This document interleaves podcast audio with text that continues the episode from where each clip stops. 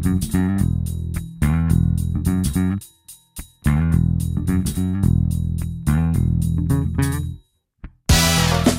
Que se formam as primeiras organizações sindicais, Manuel Carvalho da Silva? As mudanças são muito lentas, mesmo quando há revoluções e revoluções profundas. E a industrialização foi uma revolução profunda, acompanhada por uma revolução de ideias, acompanhada por alterações profundíssimas. Se calhar foi essa revolução profunda que obrigou a que as ideias também se revolucionassem. As coisas claro. são articuladas. São, não é... Claro. E isso alterou a sociedade, as concepções de Estado moderno, dos movimentos sociais e do seu papel, tudo isso isso, não é? Viva, sejam bem-vindos à segunda temporada do Serviço Público Bloco de Notas. Hoje vamos voltar a falar de história, mas pela primeira vez da Revolução Industrial do final do século XVIII e das suas implicações no mundo do trabalho. A Revolução Industrial, que começou por volta de 1760 e terá terminado na primeira metade de 1800, já estamos no século XIX, foi, claro, uma transformação que veio mudar a vida de toda a gente. Passou-se do trabalho manual, da manufatura, para uma produção industrial feita pela máquina, com um uso completamente diferente da energia. Como é que se formam as primeiras organizações sindicais, Manuel Carvalho da Silva? O conceito de trade unions, Exatamente. que é utilizado no, na Inglaterra, não é? Uhum. as primeiras começam-se a organizar eh, logo a seguir a 1810. E esse conceito é um conceito que se aproxima do, do conceito de sindicato. Uhum. E há um, um, percurso que é feito. Nós traduzimos a português trade union é sindicato. É, Sim. exatamente. As primeiras associações em Inglaterra surgem logo a seguir a 1810, vão-se consolidando e quando se chega ao início da década seguinte, e por 1824, 1825, já se expandiram para a Europa toda, para os Estados Unidos uhum. e, e, começam a surgir até depois na Austrália, etc. Podemos dizer que as coisas andam por aí, não é? Mas, em Portugal, sindicatos a sério, já lá iremos noutra parte da nossa conversa. Nós podemos dizer que os sindicatos Associações de classe, elas desenvolvem-se a partir das associações de socorros mútuos e depois vão ganhando sentido. Né? Surge um, um, centro promotor das classes laboriosas, uma estrutura interessante. Não é? Aí já há um outro Isso estávamos em? sentido. Isso estávamos em meados de, do século XIX, 1852, uhum. ou à volta disso. E, e, portanto, quando chegamos a 1870, as associações de classe já começam a surgir em força. Uhum. E os movimentos, nós temos que entender as mudanças numa articulação de fatores.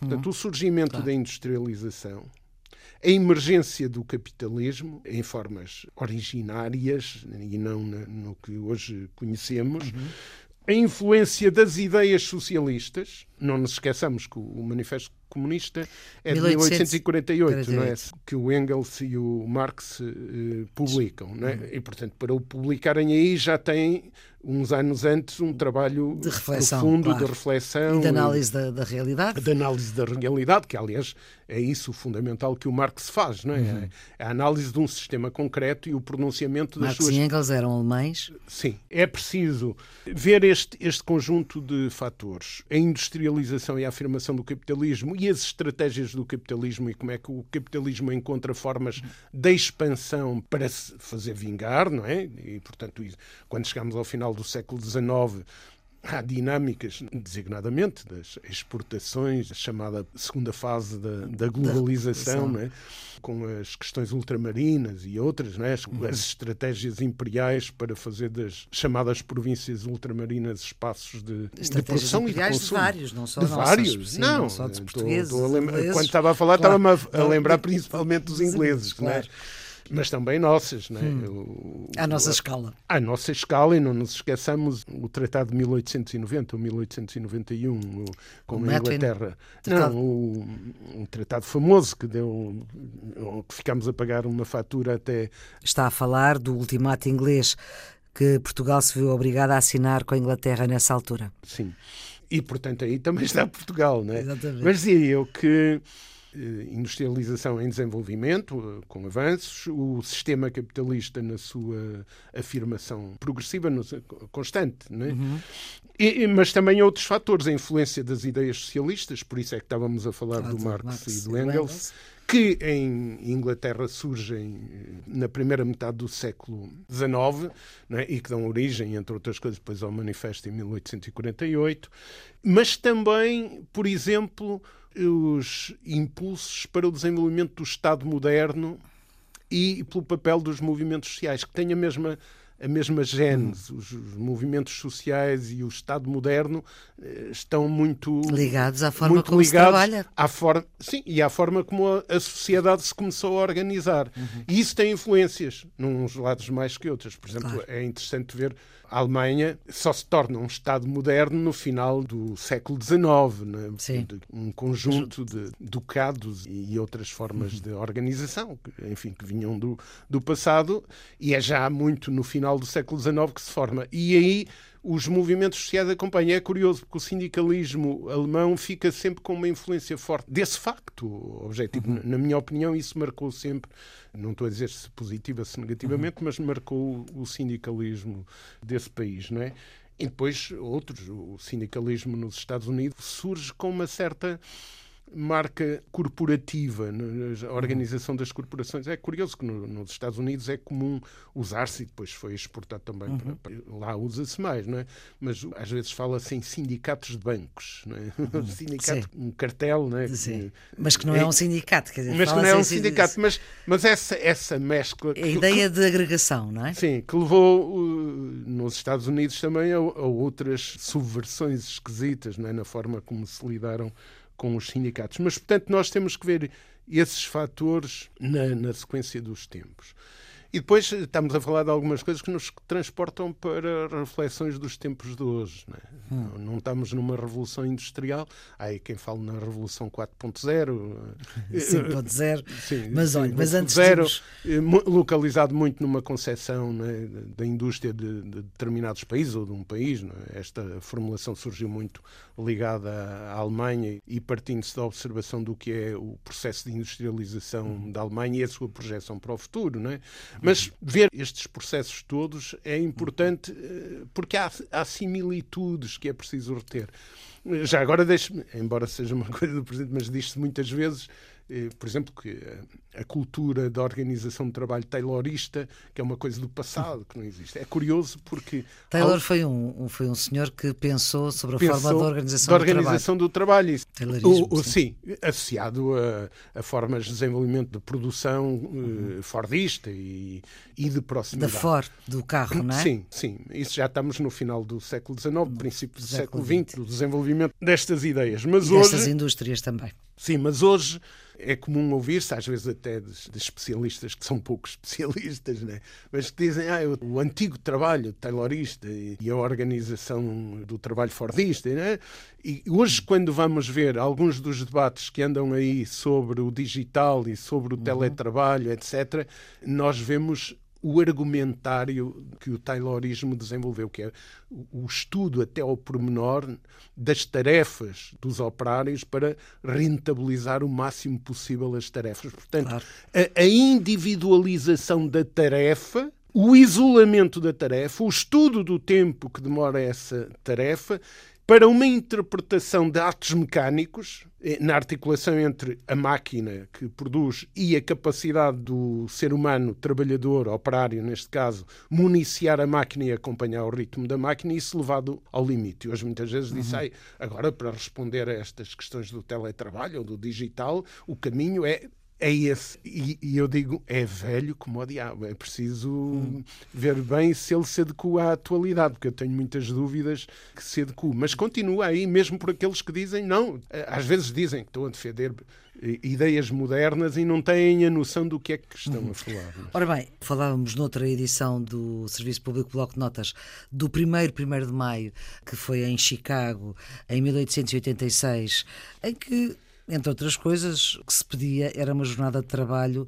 minimamente regulada, às 8 horas de trabalho, já no final do século XIX se pedia, e às vezes a dificuldade que foi aqui, lembrando, para impor as 8 horas de trabalho. Exatamente. Hum, os acontecimentos de Chicago têm como bandeira de, as oito horas, mas são outras coisas também. Não é só isso, é dar uhum. dignidade ao trabalho. Era o problema das oito horas, mas era também o trabalho infantil, que era uma coisa escabrosa. Mas isso continua assim, não é? Sim, isso continuou. Sempre, as mudanças são muito lentas, as mentalidades. Uhum. Nós, na juventude, às vezes, e a minha geração teve o privilégio de viver a juventude em tempos de revolução, no caso do, do 25 de Abril em Portugal, às vezes pensamos que o mundo se vai transformar de um dia para o outro. Hoje exagera-se, ainda agora a propósito da pandemia Sim. que estamos a viver, se disse a atitude que foi necessária e positiva de se ir para teletrabalho, houve quem dissesse esta atitude provocou mudanças que em condições normais levariam 25 anos. Isso é um disparate, porque nós não sabemos o que é que vai ficar e o que é que vai fixar-se, como é que se vai fixar, o que é que vai ficar perene e o que vai ser apenas eh, passageiro. Além disso, as sociedades não mudam assim. Se tudo mudasse, à luz do discurso que hoje é dominante, a espécie humana desaparecia em, curto, em, em, em pouco tempo. É verdade, não, não, não, é possível. As mudanças são muito lentas, mesmo quando há revoluções e revoluções profundas. E a industrialização foi uma revolução profunda, acompanhada por uma revolução de ideias, acompanhada por alterações profundas. Se calhar foi essa revolução profunda que obrigou a que as ideias também se revolucionassem. As coisas claro. estão articuladas. Só, são, não é... Claro. E isso alterou a sociedade Já falamos uhum. aqui das concepções de Estado moderno, dos movimentos sociais e do seu papel, tudo isso, não é? Mas eu, eu queria vincar só dois aspectos e, e a Maria Flor, se fizer o favor, retomamos a coisa. Que é dizer que em Portugal a organização dos trabalhadores face à industrialização uhum. não foi muito tardia.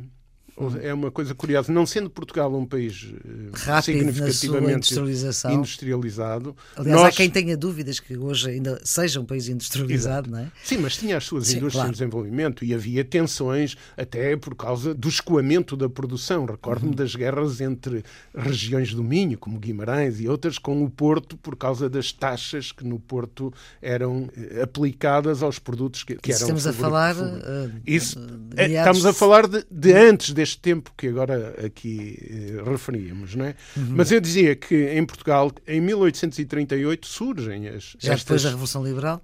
E muito impulsionado pela Revolução Liberal.